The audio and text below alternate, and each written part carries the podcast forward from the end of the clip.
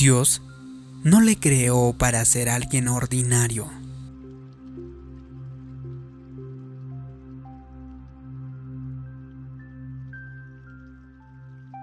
Uno de los aspectos más importantes de vernos como Dios nos ve tiene que ver con desarrollar una mentalidad próspera. Como ya hemos establecido la manera como nos percibimos, nos puede ayudar o tal vez perjudicar, entienda que Dios ya le ha dado todo lo que necesita para vivir una vida próspera. Él sembró dentro de usted semillas llenas de posibilidades, potencial increíble, ideas creativas y sueños. Pero no le servirá de nada el simple hecho de que las tenga ahí tiene que comenzar a sacarlas. En otras palabras, tiene que creer, sin lugar a dudas, que usted cuenta con todo lo necesario para lograrlo. Tiene que recordar que usted es el Hijo del Dios Altísimo y que fue creado para cosas grandes. Dios no lo creó para ser ordinario, lo creó para sobresalir. Y Él le ha dado la habilidad, la sagacidad, el talento, la sabiduría y su poder sobrenatural para lograrlo. En este momento tiene todo lo que necesita para cumplir con el destino divino que Dios tiene preparado para usted. La escritura dice que Dios nos bendijo con toda bendición espiritual. Fíjese que la descripción está en el tiempo pasado. Dios ya lo ha hecho. Ya ha puesto dentro de nosotros todo lo que necesitamos para salir adelante. Ahora, nos toca a nosotros actuar sobre lo que ya poseemos. Recuerde que eso fue lo que tuvo que hacer Abraham 20 años antes de haber tenido un hijo. Dios le habló diciéndole, Abraham, te he hecho padre de muchas naciones. Muy bien pudo haber dicho Abraham, ¿quién yo? Yo no soy padre, no tengo hijos. En lugar de eso, Abraham decidió creer lo que Dios decía sobre él. Su actitud fue, Dios, no parece ser posible en ningún sentido natural, pero yo no voy a dudar de tu plan, no voy a dudar de tu palabra. No trataré de razonarlo con mi mente natural. Simplemente me pondré de acuerdo contigo. Si tú dices que Sara y yo tendremos un bebé a nuestra edad, por extraño que parezca eso, yo te creeré. Lo interesante es que la promesa de Dios fue dada en el tiempo pasado y aunque tenía una realidad del presente, así como un cumplimiento futuro, Dios lo veía como algo que ya había sucedido. Yo te he hecho padre de muchas naciones. Está en tiempo pasado. Es obvio que Dios planeaba darle un hijo a Abraham, pero según su punto de vista, la promesa se le había cumplido.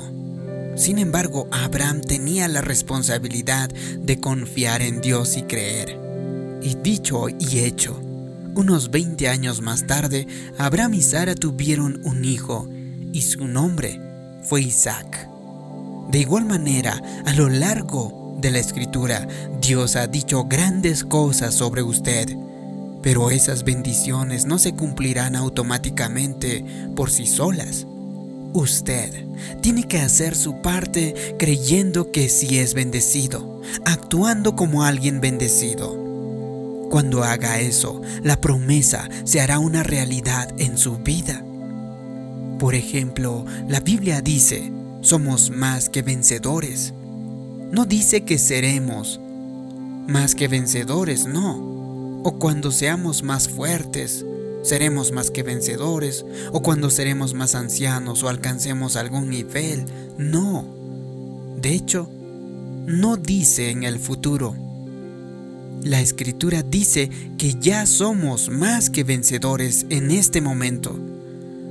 Pues eso no podría ser verdad en mi vida, tal vez usted dice.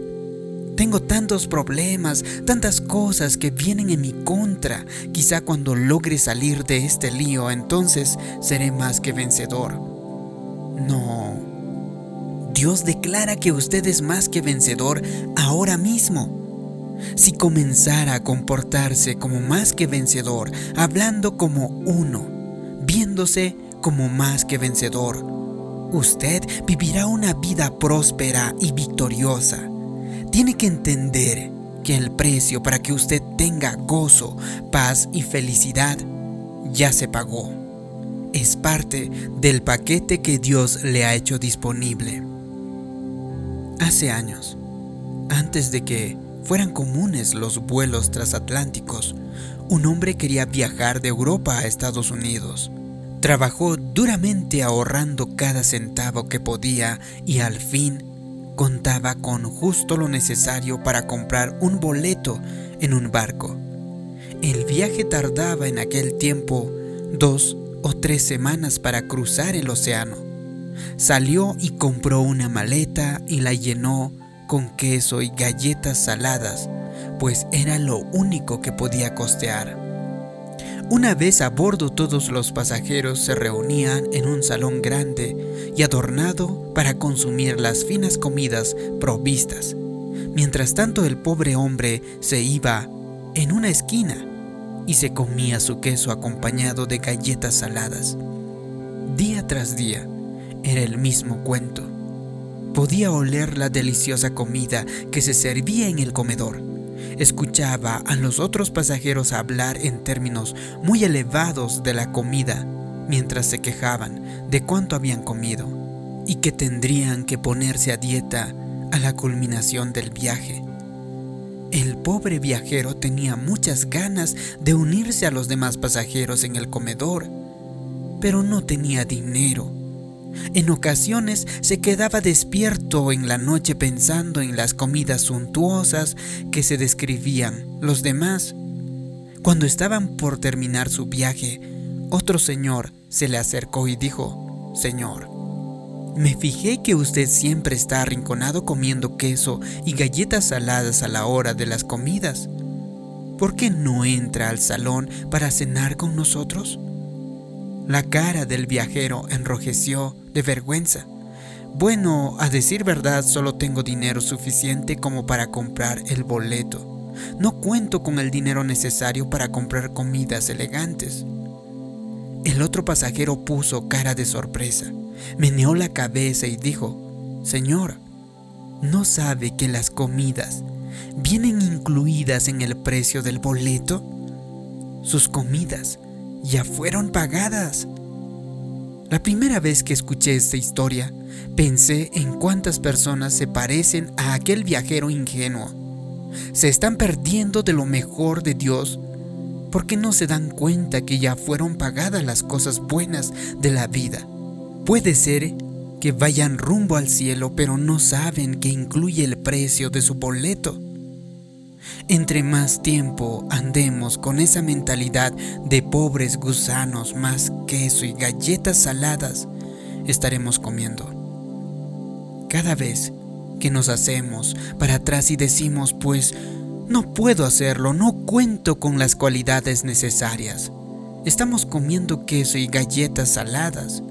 Cada vez que andamos llenos de temor, preocupación, ansiedad, o que estamos tensos por alguna razón, nos encontramos sentados por allí comiendo queso y galletas. Amigo, yo no sé de usted, pero ya estoy harto de ese queso y de esas galletas. Ya es hora de arrimarnos a la mesa de Dios. Él ha preparado un fabuloso banquete para usted que contiene cada cosa buena e inimaginable. Y ya ha sido pagado Allí Dios tiene todo lo que usted pueda necesitar. Gozo, perdón, restauración, paz, sanidad. Cualquiera que sea su necesidad, la respuesta le está esperando en la mesa de Dios si tan solo arrima su silla y toma el lugar que ha preparado para usted. Tal vez usted ha sufrido grandes desánimos en la vida o ha encarado serios contratiempos bienvenido al mundo real. Pero tiene que recordar que usted es el hijo del Dios Altísimo. El hecho de que algo no salió a su manera o que alguien le defraudó, eso no cambia quién es usted. Si un sueño muere, sueñe otro. Si se cae, levántese y siga adelante. Cuando una puerta se cierra, Dios siempre abrirá una nueva puerta mucho mejor y más grande. Así que mantenga erguida la cabeza y esté al pendiente de lo nuevo que Dios desea hacer en su vida. Pero no se arrincone en algún lugar y comience a comer queso y galletas saladas. Su vida probablemente pudo haber sido difícil hasta ese punto. Quizá experimentó tremenda pobreza, desesperación, abuso o tuvo otras experiencias negativas en su niñez. Puede ser tentado a permitir que esas experiencias negativas tracen el rumbo de su vida entera.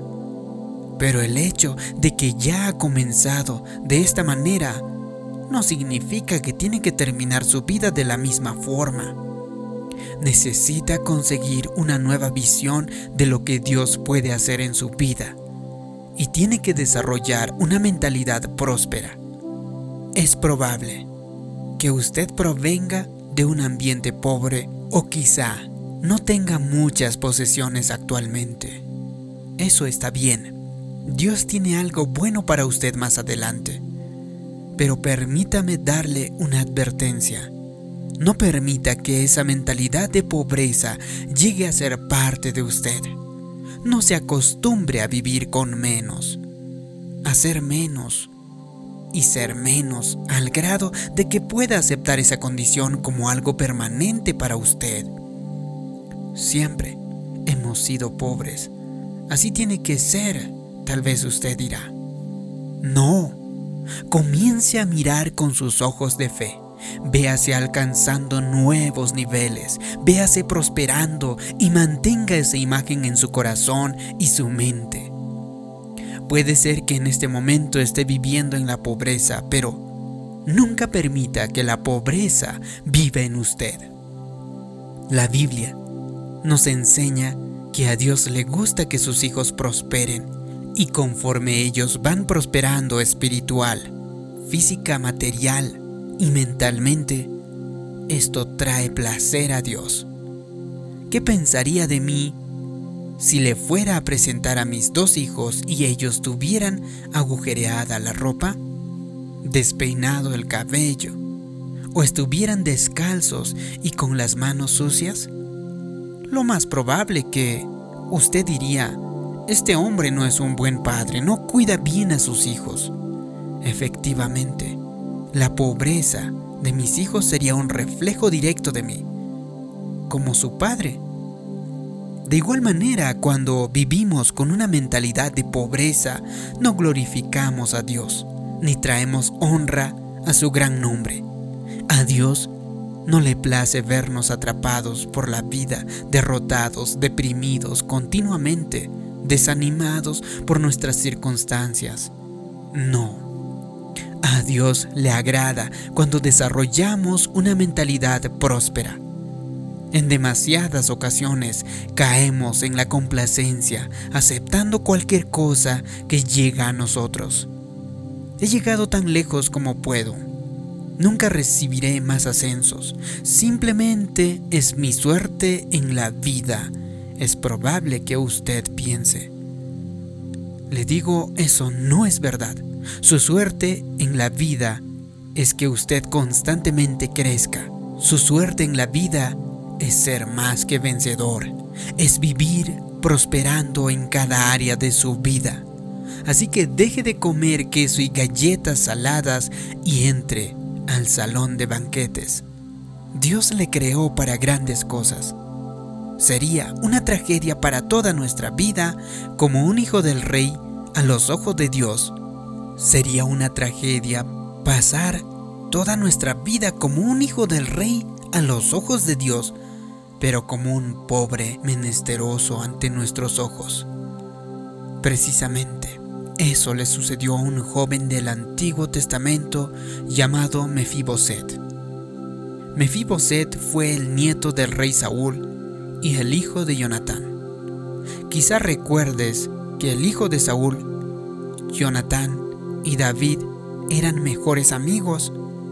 De hecho, entraron en una relación de pacto. Parecía el antiguo pacto de ser hermanos de sangre. Eso significa que cualquier cosa que tuviera uno también le pertenecería al otro. Si Jonatán necesitaba comida, ropa o dinero, él podía ir a la casa de David y tomar lo que necesitaría. Además, en una relación de pacto, si algo le llegara a suceder a uno de estos dos hombres, el otro hermano tendría la obligación de cuidar la familia del primero. El rey Saúl y Jonatán fueron muertos en la guerra el mismo día. Y cuando llegó la notificación al palacio, una sirvienta tomó a Mefiboset, el hijo de Jonatán, y salió corriendo. A la sirvienta se le cayó el niño al ir saliendo de Jerusalén con tanta prisa, y Mefiboset quedó lisiado de los pies, como resultado de esa caída terrible. La sierva se llevó al hijo de Jonatán hasta la ciudad de Lodebar, una de las ciudades más pobres y asoladas de toda esa región. Allí es donde Mefiboset, nieto del rey, vivió casi toda su vida. Piensa en lo siguiente. Él era el nieto del rey y sin embargo vivía en esas miserables condiciones.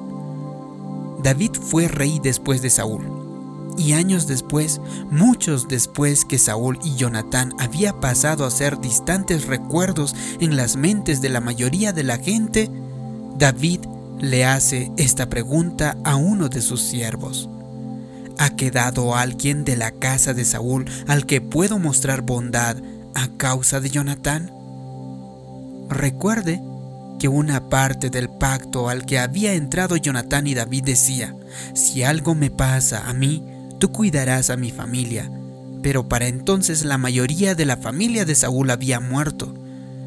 Por eso la pregunta de David. Uno de los siervos de David responde, sí, David, un hijo de Jonatán todavía vive pero está lisiado de los pies. Él vive en Lodebar. David dijo, ve por él y tráelo al palacio. Cuando llegó Mefiboset, sin duda sentía temor, ya que su abuelo había perseguido a David por todo el país buscando matarle. Ahora que la familia de Saúl había sido destruida y no era amenaza para David, Mefiboset pudo haber pensado que David buscaba también su muerte. Pero David le dijo, no tengas temor, porque yo a la verdad haré contigo misericordia por amor de Jonatán tu padre, y te devolveré todas las tierras de Saúl tu padre. Tú comerás siempre en mi mesa.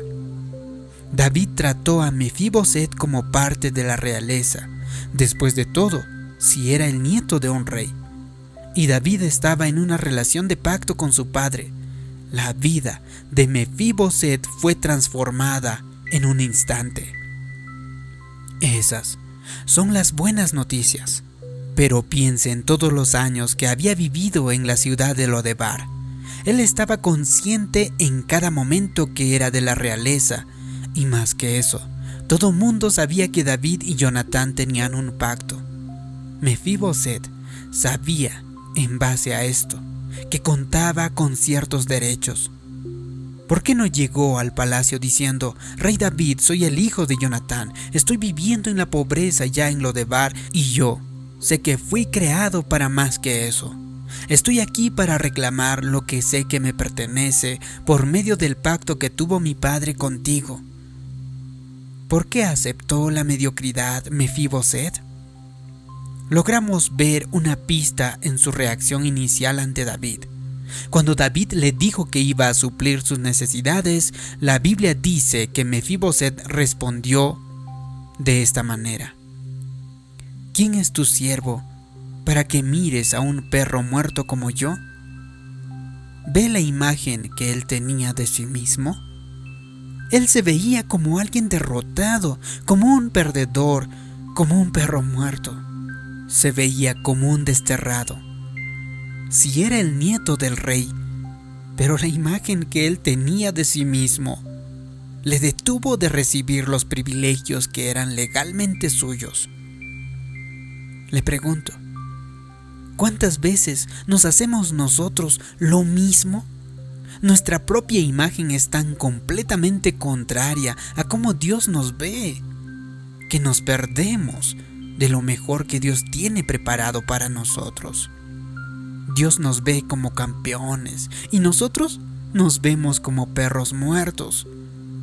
Así como Mefiboset se tuvo que deshacer de esa mentalidad de perro muerto, poniendo en su lugar una mentalidad próspera, usted y yo tenemos que hacer lo mismo. Es posible que usted haya cometido algunos errores en la vida, pero si usted se ha arrepentido con sinceridad y desde entonces ha hecho lo mejor para hacer lo correcto, ya no tiene que vivir con culpa y condenación. Quizá usted no sea todo lo que desea ser. Puede ser que usted esté lisiado física, espiritual, mental o emocionalmente. Eso no cambia el pacto de Dios con usted, porque sigue siendo hijo del Dios Altísimo. Él todavía tiene grandes cosas planeados para usted, tiene que reclamar con confianza lo que le pertenece, ya que a Dios no le trae placer vivir en su propio lodebar, en pobreza, con una autoestima muy baja y con una mentalidad de perro muerto. ¿Cómo se sentiría usted si sus hijos tuvieran esa clase de mentalidad respecto a usted? Imagínese que es la hora de comer y usted ha trabajado diligentemente preparando una sabrosa comida. Los alimentos están en la mesa y usted está listo para comer una suculenta cena. Pero uno de sus hijos llega cabizbajo y rehusándose a sentar a la mesa con la familia. Se arrastra abajo de la mesa esperando que le caigan algunas migajas. Usted diría, hijo o hija, ¿qué estás haciendo? Levántate y toma tu lugar. He preparado todo esto para ti pues eres parte de la familia. Me ofendes cuando te comportas como un perro, mendigando unas cuantas migas. Dios nos dice algo parecido a nosotros también. Eres parte de la familia. Deja a un lado el queso y las galletas saladas. Levántate y recibe lo que te corresponde. Amigo, ¿quiere hacer feliz a su Padre Celestial? Entonces, comience a sentarse en la mesa, comience a disfrutar de sus bendiciones, deje a un lado el queso y las galletas y entre al salón de banquetes. Ya no tiene que vivir con culpa o condenación, no tiene que vivir preocupado y lleno de temor. El precio ya se pagó y su libertad va incluida en su boleto si solo se levanta y toma su lugar súbase al sillón de papá y desarrolle una mentalidad próspera, viéndose como la realeza que Dios le ha hecho. Si te ha gustado este video y crees que puede ayudar a otras personas, haz clic en me gusta, compártelo y también suscríbete en este canal. También te pido que me dejes abajo en los comentarios una declaración. Dios me hizo parte de la realeza. Así podré saber que te ha gustado este vídeo, que te ha ayudado. Gracias por tu comentario. Gracias por suscribirte. Mi nombre es David Yugra. Nos vemos en un próximo vídeo de motivación para el alma. Hasta pronto.